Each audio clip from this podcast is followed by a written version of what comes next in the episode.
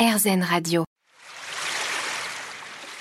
L'instant présent Aurélie Godefroy. L'instant présent sur RZN Radio, aujourd'hui avec Sophie Talmen, qui publie La promesse du Nil chez Albin Michel. Alors, euh, Sophie Talmen, vous venez de nous expliquer euh, un petit peu l'intrigue hein, de, ce roman. Euh, est-ce qu'on peut le qualifier de roman initiatique? Oui, oui, oui, tout à fait. comme de romans sur la reconstruction, sur les nouveaux départs, la résilience, oui, alors, j'ai noté que vous dédiez ce livre à votre père. Euh, vous dites, j'y arrive, à mon père qui, malgré lui, m'a soufflé cette histoire. Est-ce que c'est indiscret de vous demander de quoi il s'agit? Tout part d'un personnage dans mes histoires. Et là, je suis partie du personnage de Yann, ce médecin généraliste euh, sur l'île de Groix, qui a l'âge de prendre sa retraite, mais qui ne le veut pas, parce que c'est son métier, c'est sa raison de vivre. Euh, c'est le moyen de croiser une multitude de personnes dans sa journée, euh, de se rendre utile, euh, et il ne voit pas pourquoi il s'arrêterait un jour. Et mon père, il va avoir 70 ans cette année, il est médecin aussi, et comme je dis, son cabinet était dans la maison de famille et il se voit pas un jour s'arrêter. Mm. Et donc je me suis dit que ça ferait un bon personnage de roman. Et quand j'ai écrit cette histoire, donc c'était l'année dernière, sur l'île, le seul cabinet fermait. Il n'y avait plus aucun médecin. Et des banderoles euh, étaient dressées un peu partout sur l'île en disant oh, il nous faut un médecin.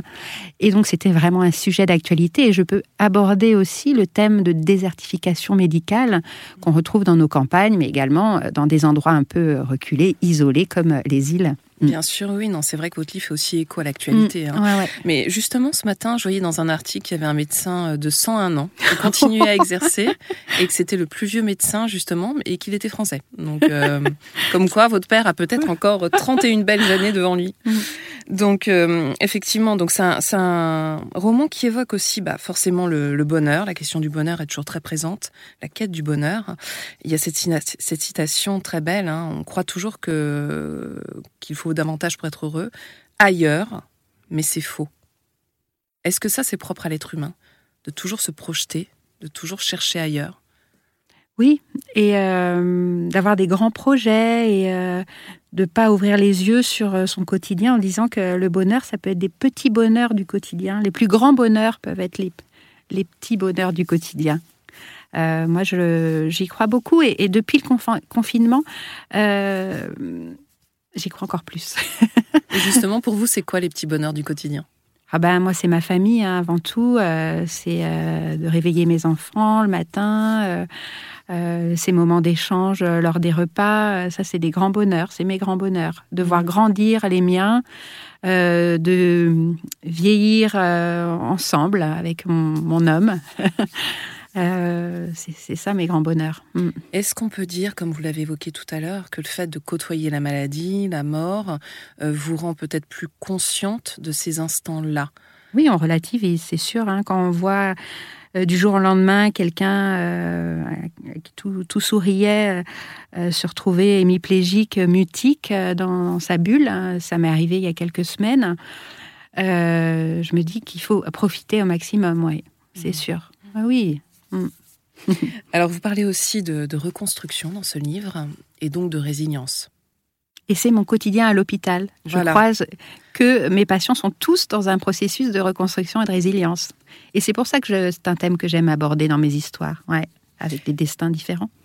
Alors, moi, je me souviens de votre précédent livre. Euh, rappelez-nous le titre. Des matins heureux. Des matins heureux. Mm. Voilà, j'avais vraiment adoré. Il sort en poche, d'ailleurs. Je tiens à le signaler. Et alors euh, là, c'était pareil, des destins qui a priori ne doivent pas se croiser, qui se croisent. Et il y a toujours cette solidarité qui est très présente au cœur de vos livres. Hein. Oui, pour ces personnages se trouvent et s'accompagnent, peut-être malgré eux. Pour moi, on ne peut pas être dans un processus de résilience et de reconstruction sans la présence de l'autre. Et ça, c'est un thème commun à toutes mes histoires. On a besoin, alors pas d'une multitude de personnes, mais une ou, une ou deux suffit euh, pour avancer et, et s'ancrer à la vie. Ça, c'est un thème que, ouais, qui, qui, est important. Et dans Des matins heureux, j'abordais aussi euh, le thème de la reconstruction après le cancer du sein, mmh. où j'avais un personnage de gynécologue euh, qui euh, s'intéressait au processus de, de, reconstruction après la cicatrice. Qu'est-ce qu'on en fait avec plein de destins différents de, de femmes et plein de visions différentes. Est-ce que euh, je la mets en valeur, ma cicatrice, je la cache euh, Je fais un tatouage dessus. Je fais un tatouage, j'ai envie d'avoir une plus grosse poitrine qu'avant. Enfin, euh, je je parle pas trop de la maladie, je parle de l'après et surtout de, de, la féminité, de comment voilà, de l'après, après cicatrice. Mm. Et on se retrouve après ces quelques secondes. L'instant présent Aurélie Godefroy. L'instant présent sur RZN Radio avec aujourd'hui Sophie Talmen.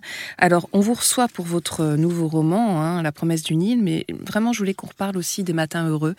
Euh, alors, effectivement, vous, on parlait des, des, destins cabossés qui se croisent, de cette solidarité, de la reconstruction de ces personnages féminins aussi qui comptent beaucoup pour vous. Alors, moi, j'ai noté dans vos romans que les lieux, était aussi essentiel dans l'écriture. Alors, dans ce nouveau roman, euh, La promesse du Nil, on retrouve l'île de Groix, la Bretagne, qui vous est si chère. Et c'est vrai que dans les matins heureux, ça m'a fait vraiment sourire de retrouver euh, effectivement ce petit quartier, cette rue du côté du, de Montparnasse, avec ses commerces. On a vraiment l'impression d'y habiter avec vos personnages. Et je crois savoir qu'en fait, pour vous, c'est important le décor est un personnage de mon histoire à part entière. Euh, D'ailleurs, mes protagonistes euh, évolueraient d'une façon différente s'ils étaient ailleurs, dans un autre décor. L'île, c'est la bulle où, voilà, où on se reconstruit. On prend le bateau, on passe de l'autre côté.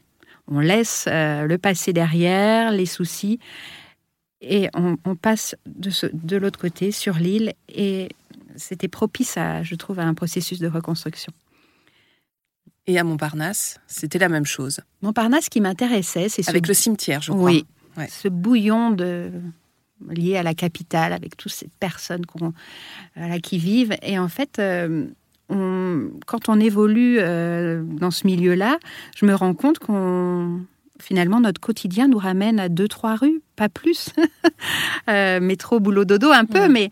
Et du coup, on, on, c'est comme un petit village et on croise souvent les mêmes personnes. Et ça m'intéressait de raconter ça. Ces trois personnes qui n'ont aucune raison de, de, se croiser ne vont pas arrêter de le faire mmh. parce qu'ils ont ces deux, trois rues en commun. Oui. Voilà. Oui. Mmh. Alors, pour vous, la Bretagne, vous l'évoquez, c'est vrai qu'il y a cette forme de bulle avec cette île, mais euh, c'est une terre de ressources en ce qui vous concerne, justement? Oui, moi j'ai la chance d'habiter au bord de la mer. Il n'y a pas une, une, seule journée où je ne vais pas me balader euh, avec mon chien. Après Donc en travail. fait, expliquez-moi. Voilà, vous, vous, allez à l'hôpital, vous baladez avec votre chien, et après vous écrivez. Non, oui, vous occupez de vos enfants. Oui, et oui, vous écrivez. mais j'emmène les enfants en balade, mais effectivement, en rentrant, euh, surtout là, les jours se rallongent, euh, on fait la, la, balade du bord de mer, et moi, ce que j'adore, c'est que voilà, on perd le regard vers l'horizon. Déjà, ça, ça détend. Euh, les couleurs changent tous les jours. Euh, le, le, ciel qui, qui, se reflète dans la mer. Euh, et puis, il y a du vent. il y a du mouvement. il y a des odeurs qui, sont, qui sont importantes. Ouais. Mmh. C'est un lieu très contemplatif aussi. Contemplatif. Et puis, je vois de chez moi l'île de Groix. Mmh. Alors justement, il y a beaucoup de médecins qui euh, aujourd'hui parlent, alors notamment des neurologues, hein, de l'impact de la méditation. Vous avez évoqué l'hypnose. Mmh. Euh, Est-ce que vous-même vous pratiquez, alors peut-être à votre manière, hein, mais euh, justement pour vous reconnecter, vous recentrer? Pour moi, l'écriture est une forme de méditation, tout à fait. Euh, on nous propose un des cours de méditation à nous médecins et euh, quand on m'a proposé euh, ces cours-là, j'ai dit mais je pense que je médite à ma façon en écrivant, donc je ne ressens pas ce besoin.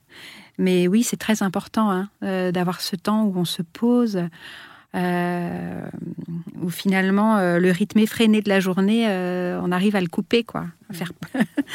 et c'est peut-être le moment où les idées et prendre du aussi. recul complètement sur notre vie, sur nos projets, sur tout ça, voilà, où on, il, faut, il faut se déconnecter. C'est très important. Mmh. On se retrouve dans quelques secondes, Sophie Talmen. On évoquera notamment euh, la douceur, parce que c'est ce qu'on ressent beaucoup mmh. à travers vos livres. L'instant présent Aurélie Godefroy. L'instant présent sur RZN Radio avec aujourd'hui Sophie Talmen qui publie La promesse du Nil. C'est chez Albin Michel. Alors Sophie Talmen, je l'évoquais, euh, c'est vrai qu'à travers vos différents livres, que ce soit celui-ci ou Les Matins Heureux, qui sort en poche, je le rappelle, euh, alors à chaque fois, on trouve euh, de l'optimisme, certes, cette quête du bonheur qu'on évoquait, mais moi je trouve qu'il y a aussi beaucoup de beaucoup de douceur euh, dans Va où le vent te berce. C'était aussi ce qu'on ressentait avec cet homme a priori très viril, puis finalement dont on découvrait l'humanité incroyable. est-ce que c'est, j'allais dire exprès, mais est-ce que c'est important pour vous cette douceur? Est-ce que c'est ce qui permet cette transition des de moments un peu difficiles vers peut-être la lumière. C'est marrant parce que c'est ce qui revient euh, souvent dans les chroniques euh, autour de mes livres et c'est pas du tout fait exprès, mais je pense que euh, je suis comme ça dans la vie. j'aime pas, j'aime pas les cris, j'aime pas la brutalité, j'aime pas la vitesse. j'aime aussi ces silences, j'aime les regards et dans mes dialogues, je fais très attention à ça justement. Peut-être ça qui rend doux aussi mes scènes. Euh, c'est qu'il y a aussi des silences. Et euh, hmm, je ne sais pas comment. Oui, bah, en fait, moi, ça me fait penser à la puissance de la douceur d'Anne Dufourmentel, qui avait publié sur, sur ce très beau sujet. Elle disait que la douceur, justement, permettait ce pas de côté ce qu'on ce qu'on disait tout à l'heure, justement, ce, moment où on souffle, où les idées arrivent, mais c'est aussi ce qui accompagne la naissance, la mort. Enfin, c'est vraiment euh, essentiel dans nos vies qui sont quand même un peu brutalisés en ce moment. C'est marrant, vous parlez de naissance, et moi j'avais en tout cas une envie euh, à, l'accouchement de mes trois enfants, c'est qu'il n'y ait aucun cri, aucune brutalité. J'avais dit à mon mari, je ne veux pas ça. J'ai eu la chance que ça soit possible, euh, mais euh, on aurait pu entendre une mouche voler. et ça, c'est vraiment. et souvent aussi, c'est dans mon quotidien, c'est important pour moi. Mm. Même dans la gestion euh, voilà, de mes dialogues avec mes patients, etc. C'est douceur, bienveillance, euh, écoute. Euh, je fais très attention à ça. Mm. Et vous arrivez à vous protéger en tant que médecin, encore une fois, parce qu'on a souvent l'image de médecins assez qui ont une façade, hein, mm. j'entends, mais assez hermétique. Euh, c'est vrai que vous semblez être tout l'inverse. Donc, euh, ah bah, ça a été dur au début. Euh, l'expérience fait qu'on se protège. mais étudiante, oui, j'allais pleurer dans un coin après certaines scènes, ouais. et puis après, on se blinde. Mais c'est pas pour ça que on n'est pas empathique. Et ça, c'est il faut être empathique, rester neutre. voilà, c'est ça. L'expérience fait qu'on y arrive. Mmh. Alors, il y a quelque chose qui m'a interpellée au début de votre livre. Je trouve ça très très beau. C'est ce proverbe indien si tu vois tout en gris, déplace l'éléphant. D'où ça vous est venu ça? Oh, Je l'ai trouvé, hein, je ne sais pas plus où, je l'ai noté. Et je me suis dit non, mais c'est magnifique, ça va avec mon histoire. C'est à la fois drôle et puis euh, ça parle à, tout le monde, je pense. mais concrètement, ça veut dire que euh, nous, comment on peut s'approprier ça? Euh, bah, moi, j'imagine quelqu'un qui est au milieu de la grisaille, qui est pas bien, etc., et en fait, qui a juste un éléphant à déplacer. Euh, donc, c'est juste, comme vous dites, un pas de côté à faire, en fait. Hmm. Il faut faire un pas de côté. Ouais, ça doit vraiment venir de nous. Hein. On se retrouve dans quelques secondes, Sophie Talmen.